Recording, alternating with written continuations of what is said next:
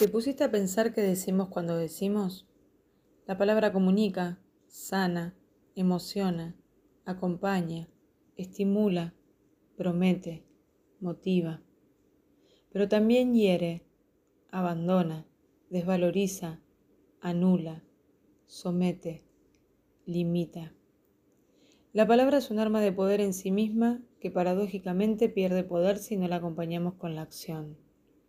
Desde la palabra generamos nuestra realidad, nos constituye y nos condiciona. Las palabras fueron avispas, dicen los héroes del silencio, denotando así su cualidad dolorosa. Pero hoy queremos rescatar el lado positivo de la palabra, el que sana, el que construye, el que acompaña, incluso cuando está ausente, en forma de silencio. Hoy queremos revalorizarla, resaltar su costado mágico y sanador. Por eso lo elegimos para acompañarte, para aliviar tu regreso en el día más duro de la semana, creando un puente de música y poemas que nos acerque a vos. Somos Pablo Barroso y Lala Zanotti y hacemos poesía de los duendes que nos habitan.